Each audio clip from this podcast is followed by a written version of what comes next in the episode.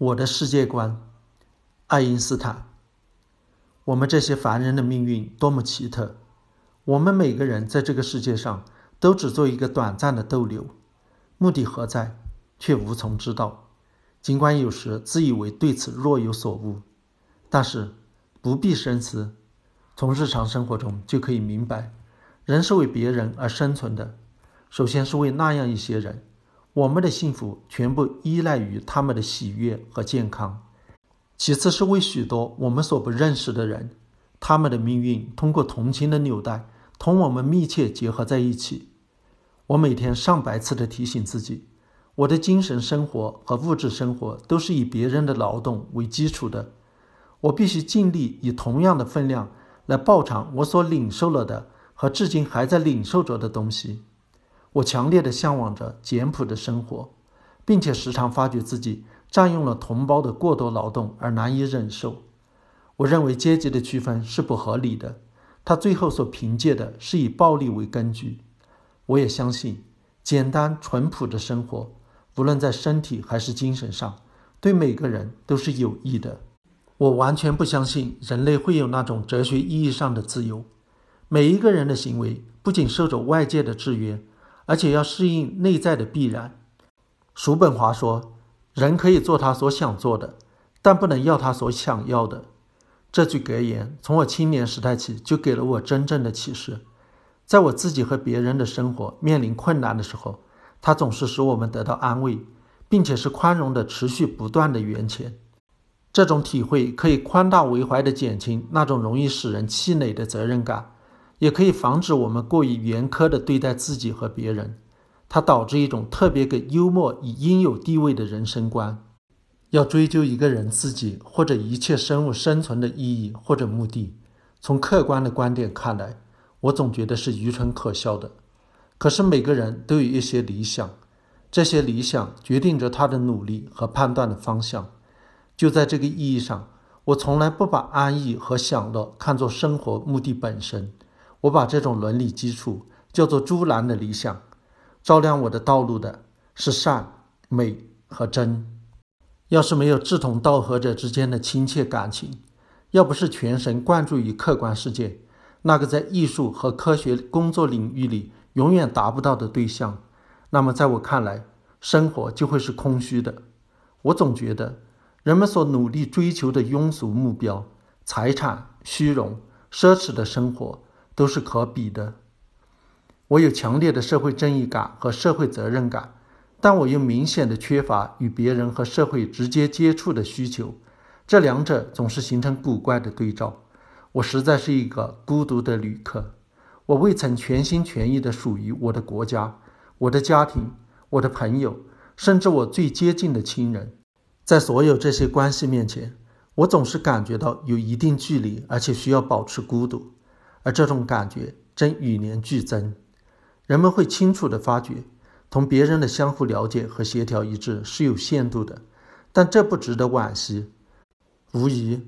这样的人在某种程度上会失去他的天真无邪和无忧无虑的心境，但另一方面，他却能够在很大程度上不为别人的意见、习惯和判断所左右，并且能够避免那种把他的内心平衡建立在这样一些不可靠的基础之上的诱惑。我的政治理想是民主政体，让每一个人都作为个人而受到尊重，而不让任何人成为被崇拜的偶像。我自己一直受到同代人过分的赞扬和尊敬，这不是由于我自己的过错，也不是由于我自己的功劳，而实在是一种命运的嘲弄。其原因大概在于人们有一种愿望，想理解我以自己微薄的绵力，通过不断的斗争所获得的少数几个观念，而这种愿望有很多人却未能实现。我完全明白，一个组织要实现它的目的，就必须有一个人去思考。去指挥，并且全面担负起责任来，但是被领导的人不应当受到强迫，他们必须能够选择自己的领袖。在我看来，强制的专制制度很快就会腐化堕落，因为暴力所招引来的总是一些品德低劣的人，而且我相信，天才的暴君总是由无赖来继承的，这是一条千古不易的规律。就是由于这个缘故。我总强烈的反对今天在意大利和俄国所见到的那种制度，像欧洲今天所存在的情况，已使得民主形势受到怀疑。这不能归咎于民主原则本身，而是由于政府的不稳定和选举制度中与个人无关的特征。我相信美国在这方面已经找到了正确的道路，他们选出了一个任期足够长的总统，他有充分的权利来真正履行他的职责。另一方面，在德国政治制度中，为我所看重的是，他为救济患病或者贫困的人做出了可贵的广泛的规定。在人生的丰富多彩的表演中，我觉得真正可贵的不是政治上的国家，而是有创造性的、有感情的个人，是人格。只有个人才能创造出高尚的和卓越的东西，而群众本身在思想上总是迟钝的，在感觉上也总是迟钝的。讲到这里，我想起了群众生活中最坏的一种表现，那就是使我厌恶的军事制度。一个人能够洋洋得意地随着军乐队在撕裂纵队里行进，单凭这一点就足以使我对他鄙夷不屑。他所以长了一个大脑，只是出于误会，光是骨髓就可满足他的全部需要了。文明的这种罪恶的烟手，应当尽快加以消灭。任人支配的英雄主义。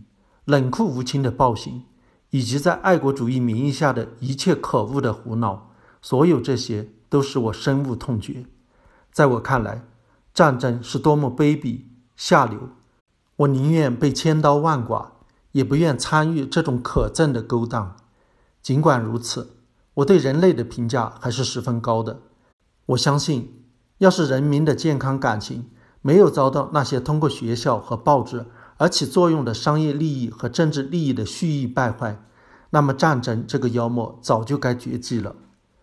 我们所能有的最美好的经验是奥秘的经验，它是坚守在真正艺术和真正科学发源地上的基本感情。谁要体验不到它，谁要是不再有好奇心，也不再有惊讶的感觉，谁就无异于行尸走肉，他的眼睛便是模糊不清的。就是这样奥秘的经验。虽然掺杂着恐惧，产生了宗教。我们认识到有某种为我们所不能洞察的东西存在，感觉到那种只能以其最原始的形式接近我们的心灵的最深奥的理性和最灿烂的美。正是这种认识和这种情感构成了真正的宗教感情。在这个意义上，而且也只是在这个意义上，我才是一个具有深挚的宗教感情的人。我无法想象存在这样一个上帝，他会对自己的创造物加以赏罚，会具有我们在自己身上所体验到的那种意志。我不能，也不愿去想象一个人在肉体死亡以后还会继续活着，让那些脆弱的灵魂，由于恐惧或者由于可笑的唯我论，去拿这种思想当宝贝吧。我自己只求满足于生命永恒的奥秘。满足于觉察现存世界的神奇结构，窥见它的一鳞半爪，并且以诚挚的努力去领悟在自然界中显示出来的那个理性的一部分。倘若真能如此，即使只领悟其极小的一部分，我也就心满意足了。